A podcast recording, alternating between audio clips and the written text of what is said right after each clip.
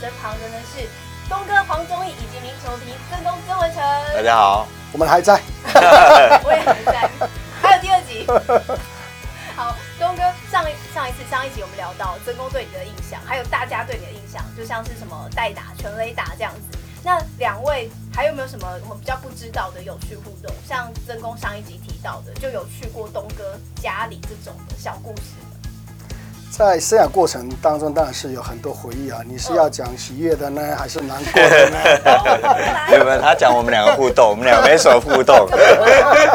我们这一辈互动就是今天这个节目互动了一个多小时。东哥还说你们两个搭在一起就会很热闹、很吵。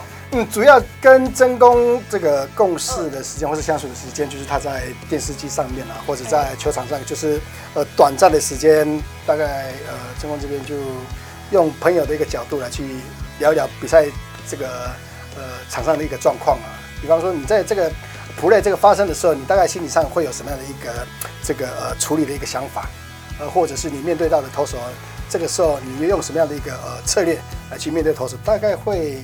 比较接近这样的一个方式来去互动了。那如果聊到家庭的话，可能就没有，或者是人生的大道理，应该是看不了。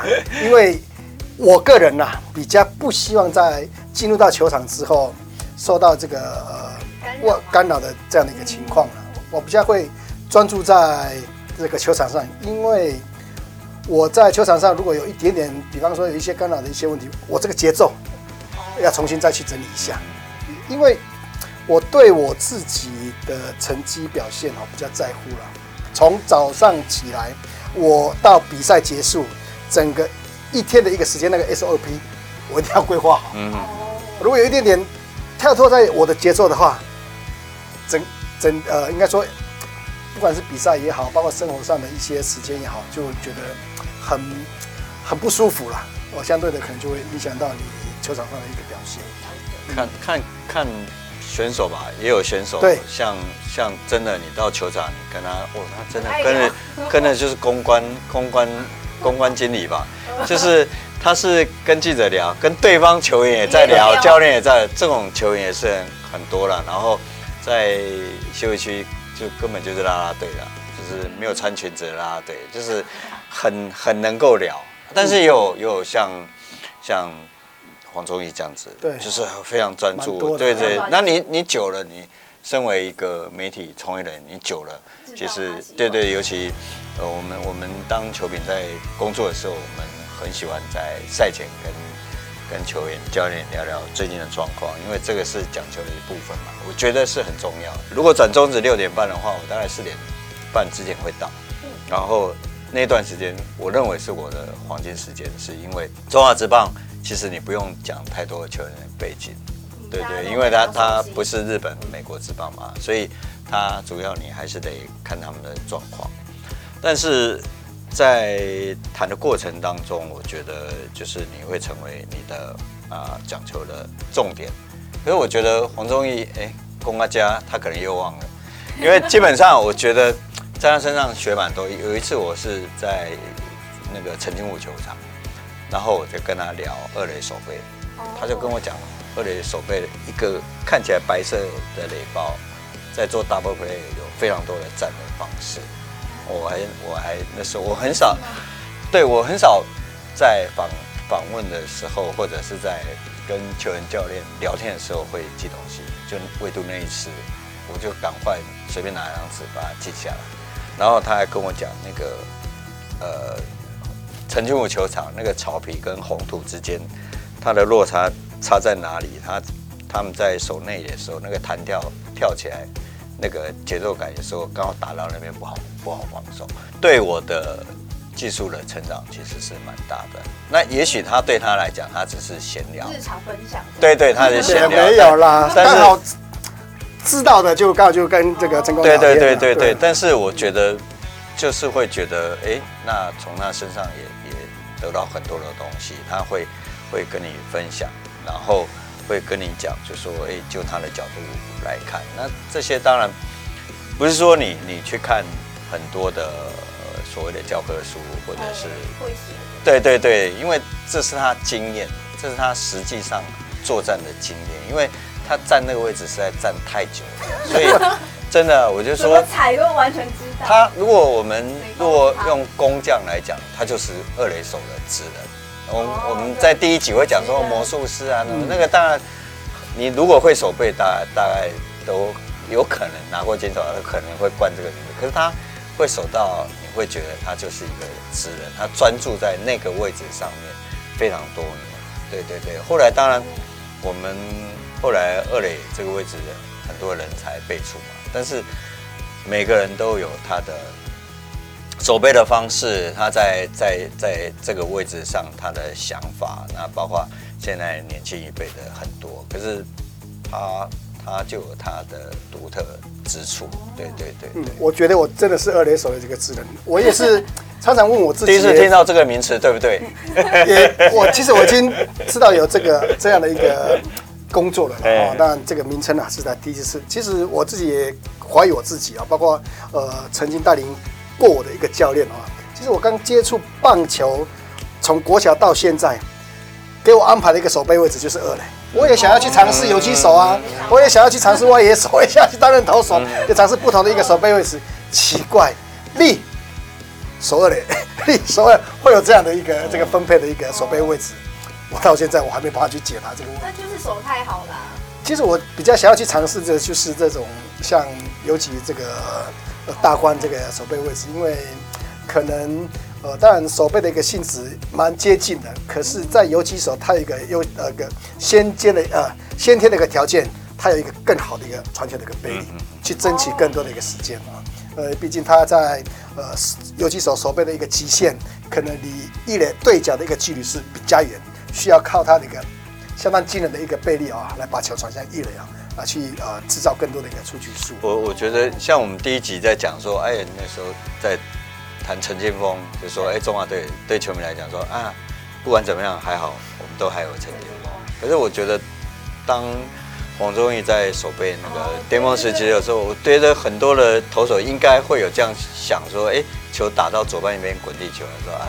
他他抓到出局数了，所以我觉得这个就是一个一个好的球员可能带给人家的安定感。对，因为这一趴要聊两位的互动，我们制作人很想知道两位还记得第一次相遇、第一次见面的情况吗？第一次是在那个亚锦赛九一年。但是东哥那时候其实他可能在专注。我们那时候其实是我印象中是第二批进入中国大陆的新闻媒体，第一批是在亚运的时候，那个时候他们也也那个时候在亚运他们呃好像也是打金牌嘛，我记得在亚运的话是金牌，金牌对对对。嗯、那我们那时候是表演，当时还叫做亚洲杯，是要争取九二年奥运资格。那时候我相信。呃，中华队的压力非常大，是因为我们都觉得我们我们开拔到那边，然后去看三队要抢奥运资格。那这种情况之下，其实我觉得很不容易啦。那你你说啊，我们那时候有郭李建夫啦，然后这些人从八八年兵败汉城之后，一直练一直练，真的，一开始被打好玩的，就 全世界这样绕，然后去练。都知道他们练起来，但练到什么程度没有人知道，所以我们那时候压力还蛮大的。但是打球人压力更大，所以那时候尤其在中国比赛，然后我我记得那时候在旁边那个北京那个球场牛棚是户外，投手在练，那那个上呃北京的那个算动员的。有一个先生说：“你投这么准，一定可以得很多分的。”就是类似这样子。然后有小朋友动员嘛，就喊“中华队加油，中华队”。后来没喊了，不晓得为什么被带走了，不晓得是敏感还是怎么样。总之呢，那一次我的经验很难得啦，就是看到我们杀进奥运之外，然后最后那个北京他们那个那个叫鹅棒队。里面一个简秋彤，后来还成为他们的国家队当家，也是守二垒，叫什么风王。总之那一次是很难得的，对，那一次很难得。然后我也大概写了好几千字的中国中国棒球的发展，对对，因为清华大学那时候少数有有球队。那当然现在慢慢发展还是有一定的规模了，可是那时候我们的重点还是在棒球这一块能不能打进奥运。所以我觉得那个你对中华队的历年来的代表队，你可以有不同的看法哦。有人认为八四年最强，那有人认为九二年不最强，毕竟九二年拿到银牌。但是他们当时的确是一时之选，对对。每一届的代表队都很强啊，嗯，对。呃，其实能够拿下这个奥运的一个代表权啊，应该是说，应该除了长时间的一个培训，然后呃，最后能够拿到这个资格啊，也是千辛万苦了。但呃，教练团的一个付出啦，或者选手的一个配合啊，都是经过长时间所累积下来的啊，大家都很。再就是最大的一个推手，应该是这个体育署还是？呃，单位高当的这个呃这个呃主管单位啊，毕竟那时候我们呃那一批的选手基本上都是在服兵役，都是军人，因为那个时期呃，当然就是军人不能去呃内地来去做任何的一些运动比赛的这样的一个状况。那那我们这个国家就是希望能够呃能够把这个棒球的一个风气能够带起来的这个、情况下，就很支持我们了，就不同的一个管道。来去帮助我们能够进驻到北京来去做一些出赛的一个机会，才有这样的呃呃好的表现了。这个这个这样的最后拿下奥运牌都是呃呃除了这个国家的这个呃支持之外，哈包括啊很多热爱棒球的这些呃球迷朋友啊来来去支持我们这支球队啊，那最最终拿到这个好成绩。我觉得那个是后来也很多探讨了，就是说哦我们到底。国家的政策，棒球政策是在怎么样？就是说黄宗义他们那一批，应该是应该是台湾最后一次这样做，就是把你绑住精英，就是从头到尾练四年，就为了奥运，就为了这一对对，所以所以你可以看到北京那一次有有多重要。如果没打进去，就代表那四年的，以结果论来讲，那四年的汗都白流了。对对，但是你成功不代表这个条路是。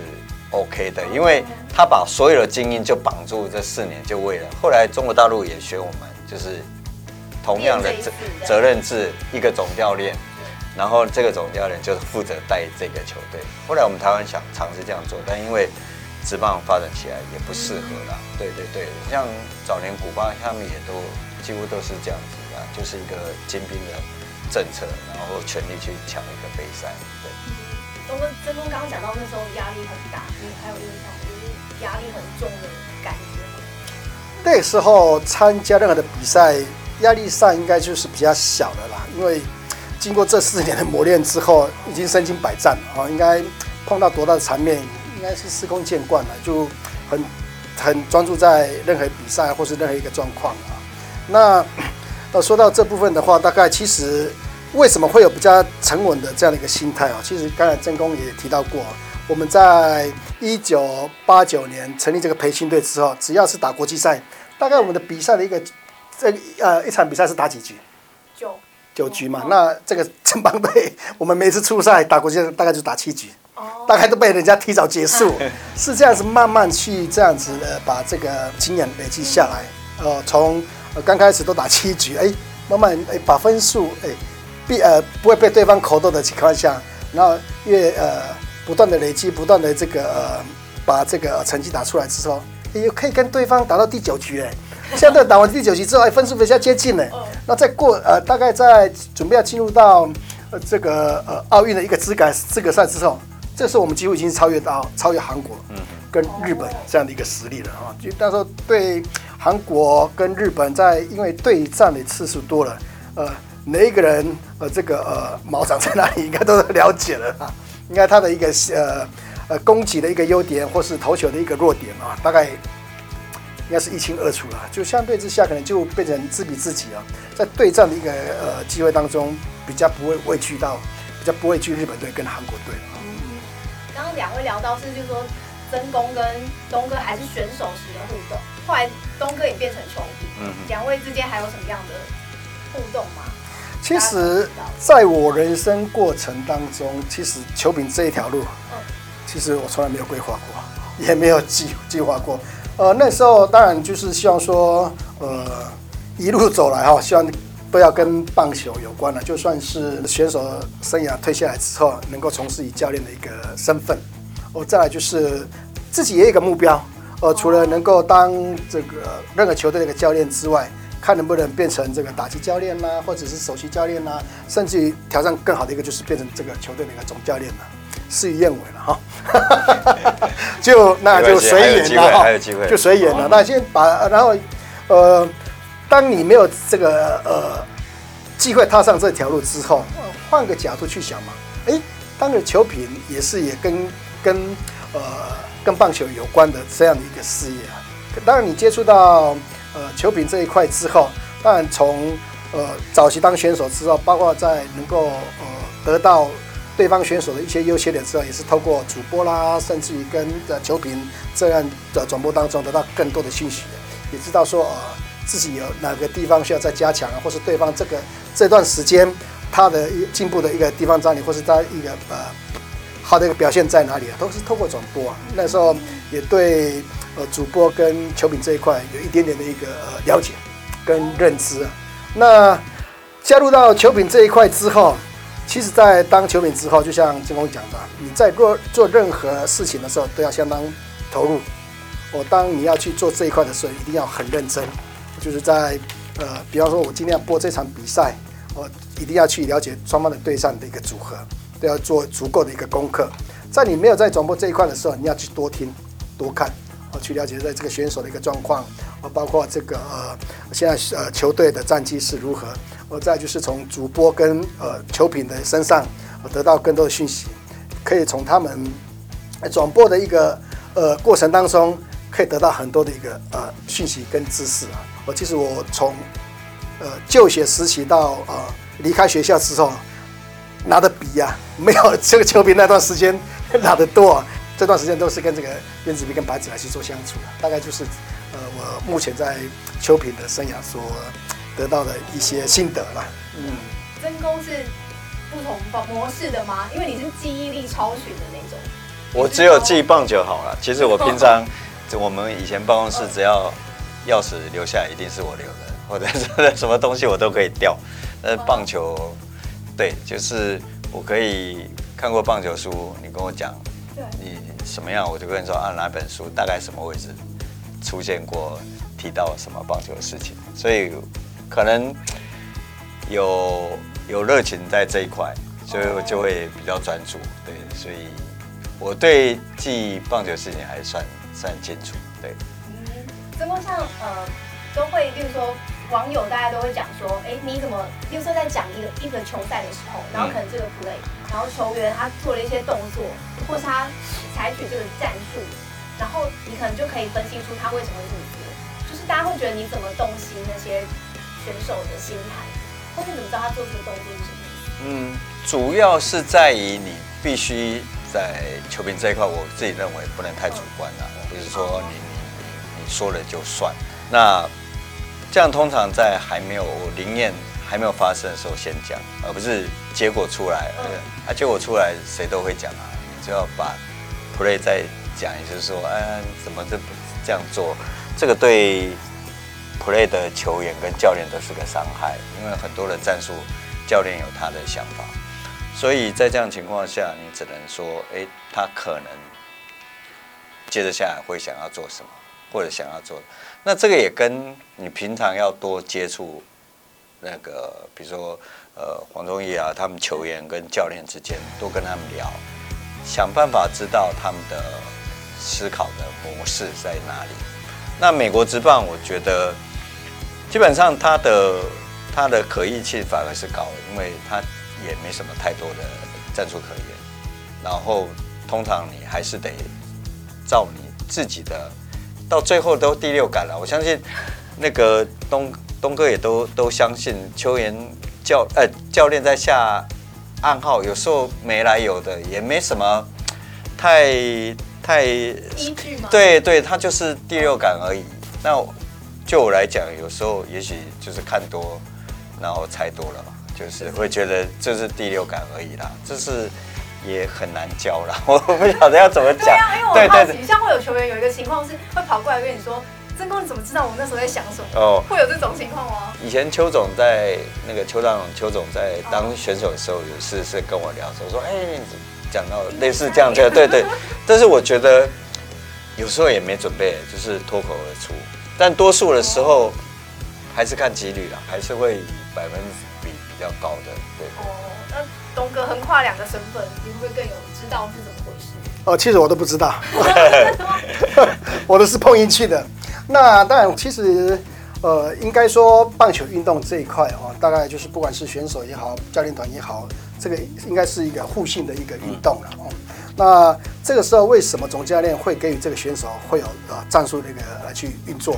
而这个选手为什么会呃让他去做正常的一个呃表现？大概大概以职棒的一个状况的话，大概就是长呃长时间累积，大概他最近的一个状况是如何？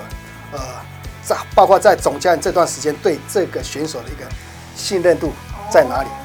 哦，大概呃从这个角度来去做一些呃这个时候总教练会下达什么样的一个状况？大概就应该百呃猜中的百分比会比较高一点啊，因为呃有的时候每个选手的角色是不同哦。那当然，你呃前段的选手，呃这个中心打者或者是后段的选手会有怎么样的战术？其实以总教练的一个呃角度来看来看的话，呃心里都有他的一个呃作战的一个方式。那呃在比赛呃进行当中，或者比分呃这个呃比较之下是怎么样？大概这个情况大家就会能够去猜到哦，这个时候总教练会有什么样的一个战术下达？嗯。那美职这边的话，下达的战术比较少啊，主要就是他们是从呃新人开始，从一 A、二 A、三 A 到大联盟之后，大概呃到三 A 这个阶段，大概他们的一个心态就很成熟了。总教练这边不用任何下达什么样的战术，选大联盟选手大概就知道说，哎，这个时候我要扮演什么样的一个身份，或做一些这个助攻啦，或是推进啦，或是呃做这个工程，大概大联盟的选手算比较成熟。的这样的一个呃角度了，嗯，另外大概就是两边的观念上不一样吧，就是说亚洲的的，包括台湾呐，当然日本当然也也是如此，他们会还没有发生的时候，他们会先想失败，比如说有人脸上有跑者，他说万一下一棒 double play 怎么办？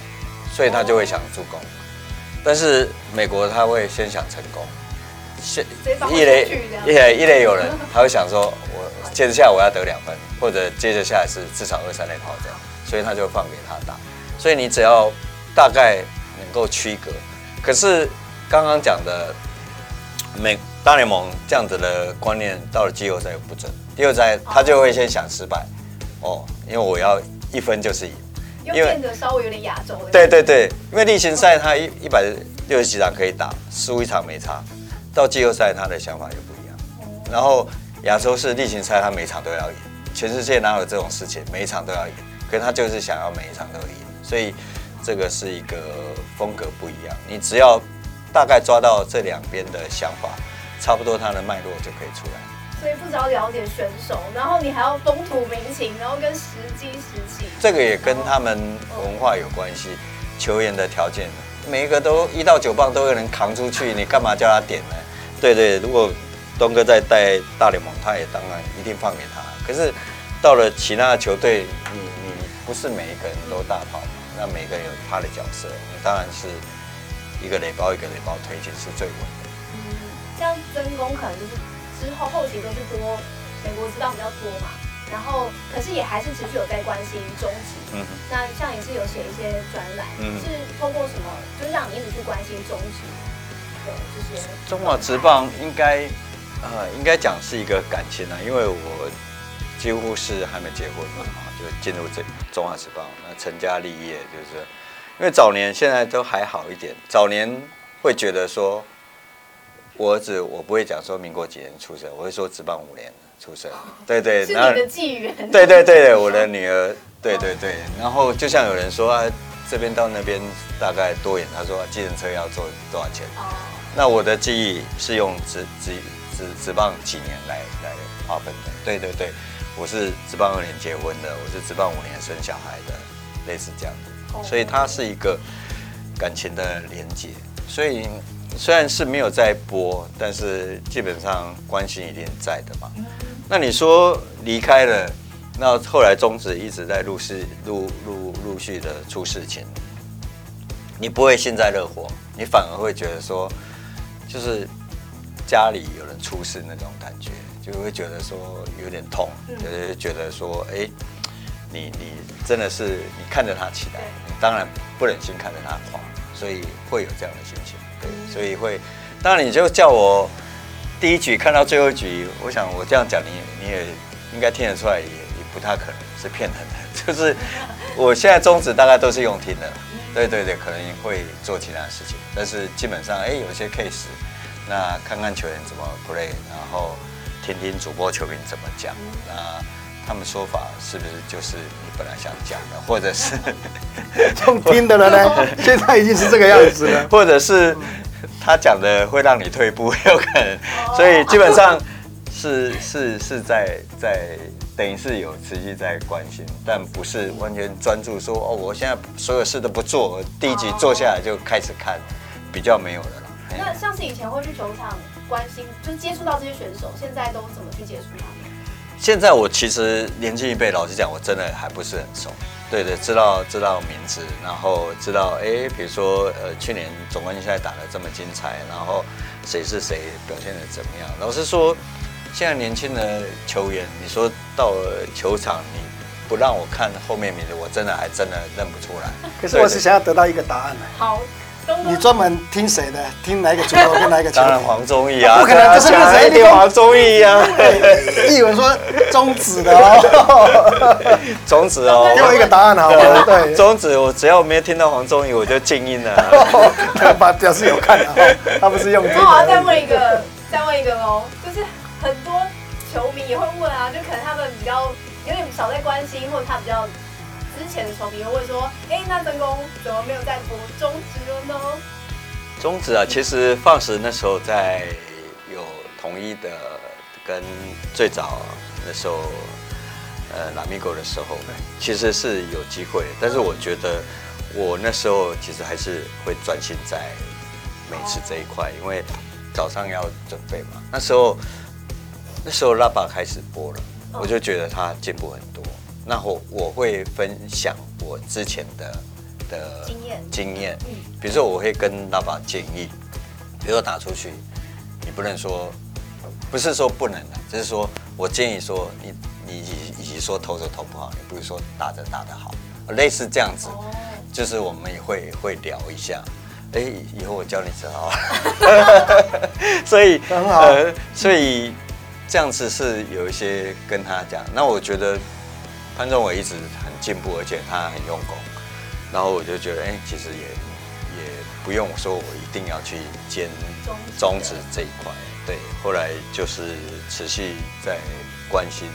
当然有一个机会，其实是某队是希望说，哎，有没有机会去播？可是我还是说，哎，那时候我还想持续关心梅子，对对，就退掉，对。哦曾公还记得上一次播中职大概什么时候吗？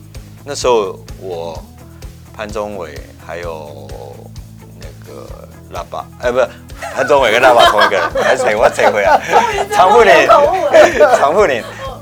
呃，好像明星赛。哦。然后有一次统一的比赛，我还有跟对我跟黄宗义，我那次上去插花一下。对对对。那剩下大概。制作人一直很想问一个关键问题，东哥交给你问，拿出你的勇气吧，拿出勇气，对，直接，我要直接问了，直球对决了，直球对决喽，分工。后来怎么没有再回来播终止了？其实现在想啊，哈，就像那时候两联盟在在抗争的时候，其实我们回过头来想哈，其实这个是只有时代没有是非了，因为那时候。呃，其实在，在呃，当 ESPN Fox 的前身 ESPN 也想要播中职的时候，那个卡阵本来是晚上播中职，白天播美职嘛，是相安无事。可是当你在逼你做选择的时候，那对我来讲，那时候是零四年，当我看到奥运，王建民投成这样的话，我就觉得他一定会上大联盟。那对我来讲，我觉得选择美职可能是一个，我觉得是一个挑战。对对对，另外一个我觉得也呼应一开始黄宗义说的，为什么台湾的球员教练退休前都不曾把球评当做他的工作，就是因为我们的待遇。我觉得我们的电视台给球评的待遇很诚恳呐。对对，并不是，并不是说会让球评会成为我就是专职。我以后，我现在我拼了，我以后至少我要先把我当我退下来，把球评当成一个工作，我要专心去去想说，哎，我要怎么样去当好一个球评？他的待遇是让我无后顾之忧。但我们现在比较倾向于你是来剪彩的，他给你的待遇是比较，可是当时必须说，ESPN 的给的待遇真的是比另外一家电视台真的是好，不是好，而是好很多，非常多。那我想就现实面来讲，就是做一个选择。那最后一点，当然，当然我也不能讲说太站在我这边了。因为别人电视台，他们也可以可以他们也可以做那个 Podcast 跟 YouTube 来 来反击的，突然变苍狼哥，所以基本上 这个会有到需要反击吗？没有了，基本上呃，就当时的时空来讲，因为最后 ESPN 只播了一场就退出来，那它变成是独占市场。所以在当时，他可以选择他用谁跟不用谁，我觉得也合理啦。对对对对，所以不像现在，我觉得有这么多平台，你电视公司不用，还有网络，对对，所以那个时空是不一样嘛。所以对我来讲，当然经营喜酒的宗旨，一旦离开是可惜的。但是我觉得至少也算是自己选择啦。就是说，当你有两条路的时候。你必须去顾到你要转棒球，然后又比较好的待遇，要顾到家庭，我觉得这个也是没有后悔的也也我强调了，没有是非啦，就是说，对对，也也不是说，哎，简单的解答嘛，红嘛，对不对？没有，太多人抢。嗯，对啊，嗯，比较多的选择了，嗯。感谢东哥这个结尾，应该没事。苍蓝鸽应该不会不会拍片。好，然后你要问说，因为曾公跟东哥看过比赛这么多了，然后想要问一下曾公，采访过这么多的选手，因为刚刚讲的是对东哥的印象嘛，对其他选手还有没有什么印象比较深刻的？我觉得现在年轻人都比较会讲话，嗯、早年我们比如说我。呃，像罗敏清啊，那他们就比较属于木讷的。那我们第一集提过陈金锋，对我常常讲陈金峰是三字经三字经的球员。什么叫三字经？很高兴，不知道，他就是这样答案。所以你要必须心里也想一些解答，让他去去回答是或者不是。所以你要多做一些功课。那另外就说，呃，早年的。不晓得是跟媒体的关系，他们对记者信赖感不是很高，所以我们在刚开始的时候，我们要花很多时间去取得他们的信任，所以我们要呃呈现而出的是更专业。那你要问的是，我相信东哥也有这样经验，就是说你问的这个这个这个到底是你有没有在看棒球那种？对对对，你到底懂不懂？打完之后是要往一垒跑，不是往三垒跑。这样的问题就是有人会出现，对对对，那你就必须有一些你的深度去问，然后他们会知道，哎，这个还算内行哦，然后会聊多。那另外就是，不是你每一个你从球员，这样当然违反你的新闻的那个，但是我觉得最终你有时候你还是得去保留，不是你听到每一件事情都要写出来，都要报出来。我想。译文也应该懂，所以这是一个彼此互相尊重、互相体谅的一个行业啊。对，东哥刚刚要以选手的角度，嗯，其实我对任何记者来发问来说的话，我都会全力配合啊。不管你聊什么，聊地理啊，什么都 OK 啊，历史我都 OK 了啊。那当然，在回到陈金峰身上啊，其实陈金峰会有这样的一个反应，最主要也是刚才说曾公所提到的哦。当你在发问选手的一个同时啊，我是觉得在发问的一个内容上哈，能够让呃选手也觉得说哇。完全是朝这个技术面这个方向来去做发问，啊，并不是说你完全没有做功课，然后就随便说，呃，你今天为什么会打拳呢？这个呃投手什么球？那那对选手的角度来说的话，他就会比较不喜欢呃接受这样的一个呃访问的一个问题了。那你为他就心里就会讲说，你为什么不接呢好好做功课呢？这个发问的问题要有内容啦，能够让我呃呃。因为从我的呃这个表达当中，让更多的选手能够分享到我今天的表现的一个心得，呃，选手比较希望这个样子哦。那呃，当然可能嗯，也不得不得不得罪人哦，就是说我希望说在呃未来去发问选手一些呃这个比赛的一个心得的时候，尽可能就是往呃技术这一块，能够从他的这个记者先生能够从他的这个好表现当中挖到。哦，不错的一个东西，来去让更多喜爱棒球的这些呃朋友们哦，能够得到一些技术。对了，因为就球员教练来讲，有些他的问题会让你觉得，就像问人家你家失火，你难不难过？哦、类似这样子。对啊，他他也不晓得到底要回答，所以你你也不能怪球员说，呃，凑个脸说高兴啊，你你打全垒打该不高兴？高兴啊，因为。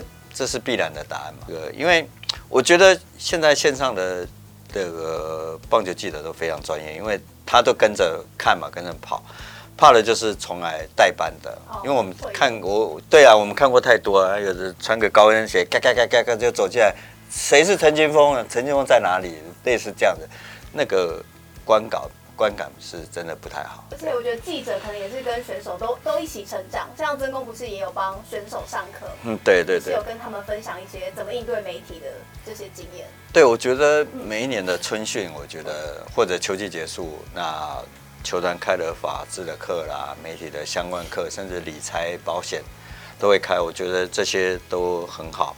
那我这一次的有有机会跟统一就是年轻球员分享，我发现现在年轻的球员是，你不要说啊，他们以前我也是会觉得说啊，我尽量想办法不要让他们睡觉就好。可是因为他们以前成长过程当中，白天练的要死，下午要上课都是趴在那边睡嘛，我们可以可以理解。可是他们都很专心的听，你会发现，因为这个跟他。有关，息息相关。对的，有关他就会专心听了。我觉得，当然他们也勇于发问，我觉得这个都是很好的。对，嗯，因为可能也有一些选手来收看我们节目，曾公会给他们一些什么建议吗？在应对媒体上面？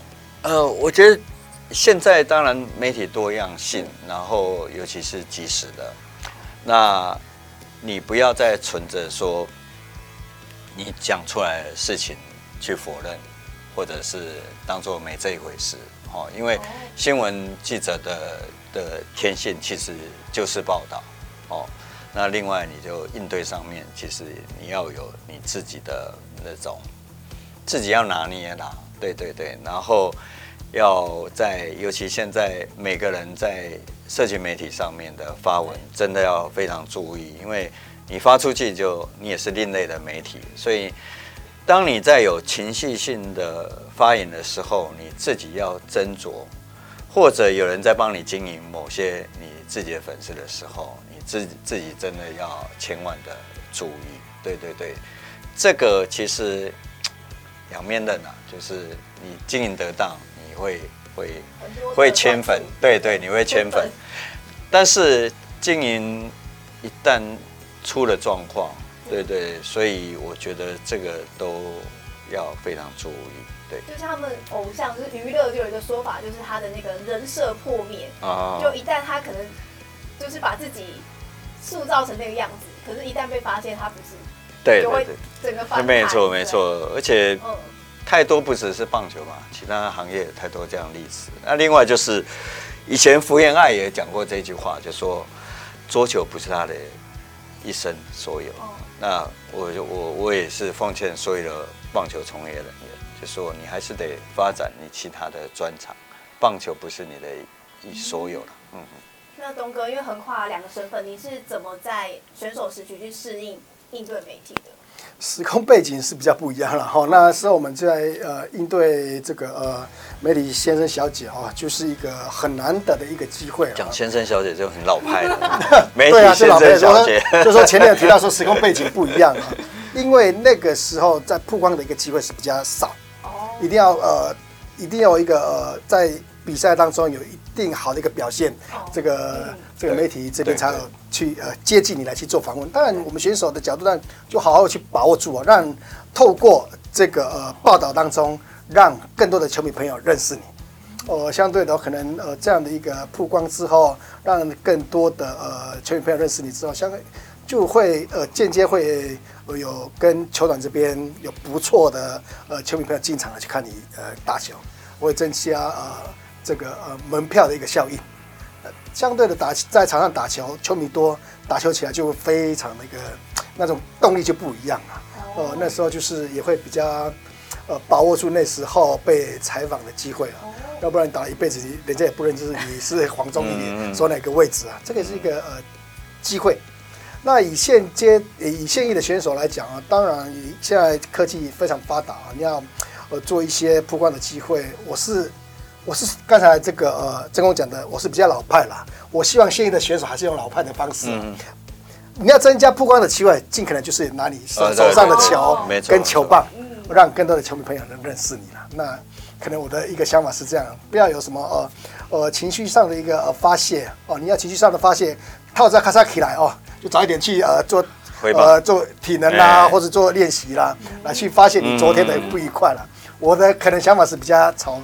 这个角度啦，嗯，就是重心还是不要放太多在这些社群媒体上。你要把你的本业，专注在你的本业上啊。当然，你就要去呃增加你的一个 存在感啦也好啦，呃，尽可能不是用比较啊负面的方式啦，或者在你的一个呃这个应该说网络这一块，你去增加你的一个对这个呃曝光率啦。没错，那个成绩是最好的话语权。对了，对对。好，最后呢，因为今年中职其实也蛮特别的，是魏全龙回来了，然后变成了五队。曾公对于这个有什么看法吗？差一队，刚我们查下子。当然，差一队就是那个变化，对对对，赛程的变化性很大了。当然，呃，不可避免魏全要缴些学费在在第一年，但是我觉得我们台湾就是这样子啦，不管哪一个球团，那不管你是今年第一年还是好几年。你永远觉得我第一年，我每一年都要拿冠军，所以我在卫权球团，如果给教练团太大压力，球员太大压力，我认为不妥了。对对，我觉得你你开始你都要，那剩下四队对卫权的战绩会左右今年的变化。对，这是我觉得无论如何多一队，就是赛程的变化各方面新鲜感，都是二零二一年中华职棒很令人期待的。东哥有什么看法，嗯，我的看法，你说现在啊，今年呃加入这个魏全龙队哦，其实我有个人的一个经验啊。其实我们在呃职棒四年的时候，也是跟魏全龙的身份是一样啊，俊国雄跟时报鹰啊。其实当时呃现呃经呃有这样的一个经验之后，也是这个建议呃魏全龙队这些年轻选手，其实不要有太多的想法了，嗯，就是呃把你这个最好的一个表现就呈现在球场上了。其实，在比赛。状况当中，呃，会有什么样的变化，就很难去拿捏了。只有一个呃呃信念，就是你赢球的一个企图心了啊。那在你要有赢球的企图心之前呢，就是把呃你球场上所要呃这个呃呈现出来的一个技术，我在呃还没比赛开始之前呢，要完全准备好啊。嗯、那当你有一个完全准备好之后，在呃加上教练的呃教练团也是相当有经验的，在做一个呃。搭配之后，我相信跟我们那时候时期的呃整个状况会比较不一样，可能会有在第一年魏全龙这边就有不错的成绩也说不定啊，都可以期待了。今天也听像曾公分析了讲了许多中职的事情嘛，那也要替球迷问一句说，说曾公以后还有机会再听你播中职吗？不排除啦，也不强求，对对，大概。好。有打跟没打一样。曾公决定自自己出资哈。OK OK OK OK，我出我我办一个 Fox 自助餐好了。干爹。或是来我们节目讲。OK OK OK。反而在节目上在哎。畅所以为会比较刺激哦，对对对对对，还可以随时拍片反击。哦，没错没错。好了，今天也特别感谢曾公以及东哥跟我们分享这么多精彩的故事。那接下来呢，希望曾公还有机会来聊更多的。一比三内共，一定要来。好，一定要来，一定要来，跟跟我们分享更多的故事。那最后今天这个拜拜要比较特别一点，因为球迷很想念你的声音，也很想念你的经典的说 再见的方式。好。谢谢，拜拜。谢谢，拜拜。